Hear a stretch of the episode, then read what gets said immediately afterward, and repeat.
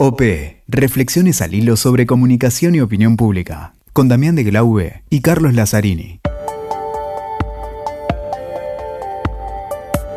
Hola, ¿qué tal? ¿Cómo les va? Acá estamos nuevamente en otro episodio de OP Podcast con Damián de Glaube. Hola Damián, ¿cómo estás? ¿Qué tal, Cali? ¿Cómo andás? ¿Cómo va eso? ¿Cómo viene OP, Cali? Estamos con todo. La verdad que muy bien, muy contento con las repercusiones que estamos teniendo en redes sociales, los comentarios que nos hacen llegar. Bueno, los mensajes, muchísimas gracias. Saludos a muchos amigos que nos han escrito, que nos han elogiado. Eh, la verdad que nos alimenta muchísimo eso, ya que esto empezó como un, lindo sueño a pulmón y bueno, eh, a Martín Gómez que nos escribió, mucha gente también de eh, Guatemala, Colombia. De distintos países, incluso cuando se hacen algunos encuentros, digamos, cuando estamos grabando justamente este episodio, está la cumbre de Quito, la cumbre de comunicación política en Quito, Ecuador, y sé que bueno, se ha comentado bastante lo de OP Podcast, así que un placer que los colegas y demás se hagan eco de lo que eh, episodio tras episodio vamos abordando, eh, los distintos temas que vamos abordando en estos podcasts.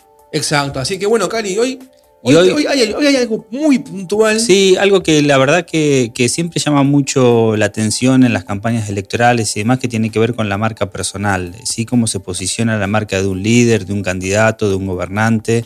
En épocas donde tenemos eh, saltos muy comunes, cambios, eh, nombres al lado de la ciudad o el estado que se gestiona, toda esta polémica que es me parece piola que la pensemos un poquito con quién, Cali. Así para eso vamos a hablar con Rocío Amés y que es alguien que justamente se dedica a eso, ¿no? A la estrategia desde las marcas personales.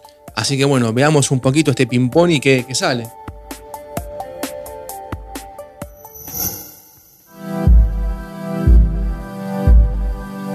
Bueno, Rocío, gracias por tu tiempo. Y la primera pregunta o la primera línea de disparo cuando hablamos es cómo construimos, ¿no? El posicionamiento, la marca de un político, algo que está mutando bastante un poco, pero se necesita siempre un, algo de prestigio, algo que dé calidad, algo que identifique al candidato en una campaña o al quien, a quien ya está en, algún, en alguna posición de gestión. ¿Cómo se piensa esto? ¿Cómo se lleva adelante? Justamente el, tema que hoy y en la coyuntura en la que nos encontramos eh, distintos países de la región nos hace retroceder un poco a analizar que la, la marca en realidad uno la trae eh, siempre. Lo importante, eh, sea el camino de la política, sobre todo el que la gente desea iniciar, tiene que ver con que lo enlace a la misión que esta persona tiene. Es decir, eh, unir, identificar por qué estás en política, qué le has agregado en el camino que tú has tenido profesionalmente, para que esa sea tu plataforma por la cual la gente te conozca en realidad construir el personaje hacia afuera y solamente basándose en la imagen física no es sostenible en el tiempo, como lo hemos ido viendo, porque se, se carece de contenido, de esencia. Entonces, lo ideal es que las personas de aquí hacia adelante vinculen esta experiencia y cómo esta experiencia, si vengo del mundo corporativo, si tengo eh, un tema que me interesa puntualmente de acuerdo a mi región y ahí eso enlazarlo con la experiencia que me hace tener conocimiento y un discurso válido y pruebas, evidencia de que soy la persona que conoce el tema y le puedo agregar valor. Sumar eso a mi nombre.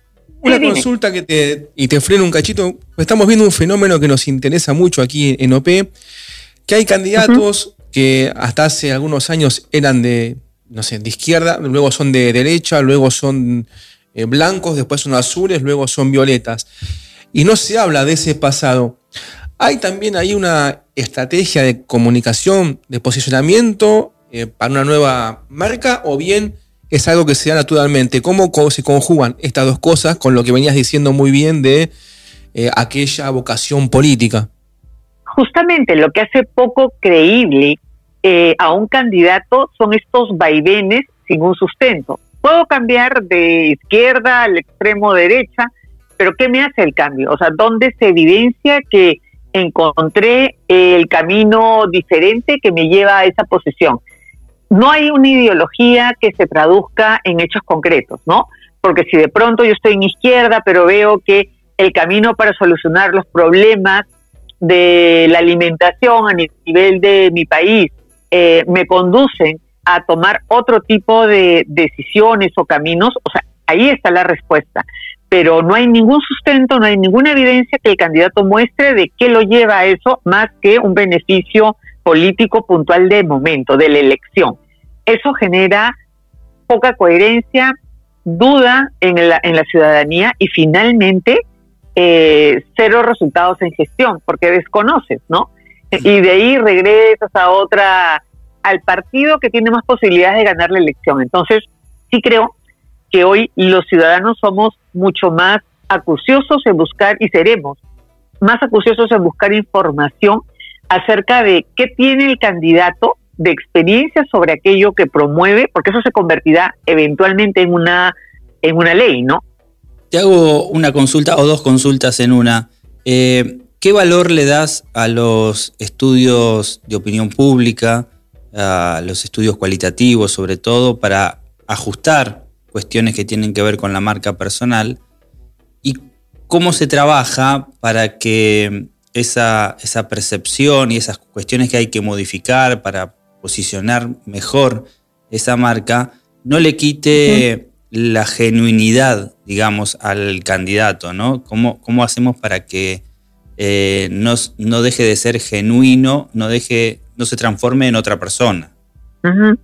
Efectivamente, en principio, mencionar que la marca personal es transmitir, gestionar la esencia de quién eres de forma auténtica, ¿no? Como mencionas tú, genuina. Claro, porque hay, hay, como una, hay como una demanda muy fuerte de eh, transparencia o de decir las cosas tal como son o de, de, que el candidato o candidata no se esconda detrás de una maquinaria que la produce de determinada forma, ¿no? O que quiere transformarse de alguna forma. Es como que la opinión pública está bastante, eh, es bastante inteligente en detectar esas cuestiones que no son genuinas. Y que tiene que ver precisamente, en principio, la investigación de mercados es clave. Eh, hacer una encuesta siempre es clave, inclusive antes de iniciar un camino en la política, porque a nivel de marca lo que nosotros necesitamos saber es cómo nos percibe la gente. No es lo que yo creo de mí, sino es que lo que yo creo de mí lo percibe el resto y el resto lo dice. Y eso en política es sumamente importante porque eh, ahí es donde yo debiera hacer los ajustes de qué es lo que, según yo, creo que se comunica, pero la gente no lo perciba para que esté en el mensaje, en el discurso, en las reuniones, en el plan. Y lo que tú mencionas de que cada día la gente busca más la transparencia tiene que ver con los valores. ¿Por qué valores te reconozco? Eh, ¿Cuáles son estos que tú has puesto en práctica y que debieran ser el eje de tu campaña? Hablas de honestidad o de incorruptibilidad pues tu trayectoria debe dar muestras de en qué momento se puso a prueba. Eso es lo que más hay ahorita. Se trabaja desde la apariencia y la construcción de un personaje y en marca personal de lo que se habla es de gestionar la esencia y la marca, de, valga la redundancia, de la persona. O sea, la imagen física es el empaque que nos ayudará a transmitir un mensaje. Al final eso es lo que nos ayuda a atraer o a mantener a distancia al candidato pero el mensaje se trabaja en la parte de la marca. Está alineado de una forma eh, horizontal. Entonces, yo diría que siempre es válido que se haga la encuesta porque te da información para que tomes acción de cómo modificar la percepción, trabajar en modificar la percepción a través del mensaje. Y ahí te consulto algo que a veces vemos que, sucede. ¿Cuál es tu opinión o, o cómo ves esto? cuando ya el candidato eh, gana y llega a la gestión, existe a veces una eh, tendencia o unas eh, ganas o acciones que mezclan la, identidad del municipio o de la nación o de la provincia o del estado con el nombre del candidato. municipio tal, gestión tal. Esta conjunción de, de marca municipal con la del candidato, ¿vos la ves de manera positiva? ¿La ves como una equivocación? ¿Cómo ves esta cuestión de justamente que esta fusión difícil, compleja y complicada a veces del ex candidato ya en gestión con el municipio o el, estado que gestiona? Eh, ¿Está bien? ¿Es una equivocación? ¿Se mantiene independiente? ¿Es algo de mucho cuidado? Eh, ¿cómo, ¿Cuál es tu opinión de esta cuestión que es bastante compleja, al menos en algunos países de Latinoamérica?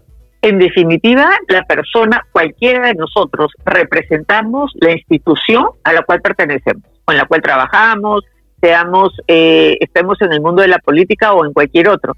De ahí la gran responsabilidad de que el, el, plan que tú quieres implementar se convierte en el logro del cual luego tú vas a poder agarrarte y sostenerte para una siguiente etapa en el mundo de la política. Pero en definitiva, no nos desvinculamos de la marca, vamos a decirle, y es el término empleadora que nos cobija, sea un municipio, sea una nación, sea una región, ¿no? Eh, sin duda, y esto va en viceversa. O sea, la, la, gestión y la eh, institución le dan el paraguas al, candidato o a la persona y él también le da sentido a este municipio. Entonces, y ahí viene el tema del posicionamiento. Tú posicionas tu marca, eh, tú posicionas tu marca de acuerdo a la gestión que realizas. Entonces, sí hay que tener muchísimo cuidado porque será un activo profesional eh, o un problema si es que no lo sabes gestionar correctamente, pero no nos desvinculamos de esa marca.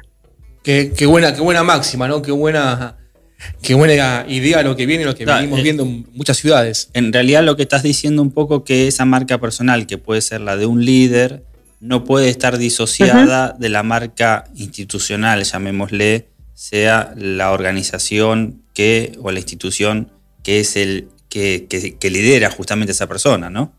Exacto. Y la disonancia viene justo cuando estás pues en las antípodas de la ideología, ¿no? O sea, porque tú eres representante de un partido y luego estás al otro extremo. Entonces, ahí se genera eh, la poca credibilidad. De eso hay que ser conscientes, ¿no? Qué interesante. Bueno, te agradecemos muchísimo tu tiempo. La verdad fue un gusto. Eh, y te esperamos en algunos otros episodios también aquí de, de, para trabajar estos temas que son puntualmente sumamente interesantes y que tienen un buen impacto.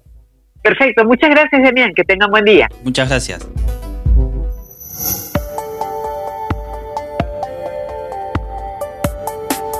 Bueno, un placer haber hablado con Rocío, la verdad que fue, bueno... clarita, clarita, eso es lo que a mí me gustó mucho, que es puntual y claro en un tema complejo. Eso, eso es un poco también el objetivo, además de este, compartir estos conocimientos que sirvan para algunas cuestiones que tienen que ver casi pedagógicas, ¿no? Quien quiere ir siguiendo episodio tras episodio con distintos temas que tienen que ver con la comunicación política y la opinión pública, puede decir, bueno, marca personal, tengo este podcast para escuchar. Exacto, ya hemos hecho uno con Luis Jaramillo Luján, eh, vamos viendo algunos temas eh, algunas veces más, ya que hay varias posiciones. Se, pueden ir como clasificando por temas y escuchando a distintos especialistas y a distintas especialistas sobre las temáticas específicas. Nos escuchan en WeTalker, en TN, en Conversatorio, en Spotify, en iTunes, en todos lados. Y en Twitter e Instagram, Cali, ¿en dónde? También, OP-podcast, ¿no? Exactamente, así que esperamos sus comentarios, los pedidos.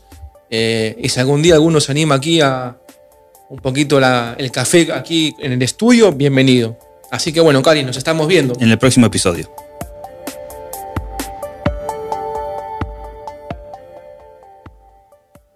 Escuchaste OP con Damián de Glaube y Carlos Lazzarini.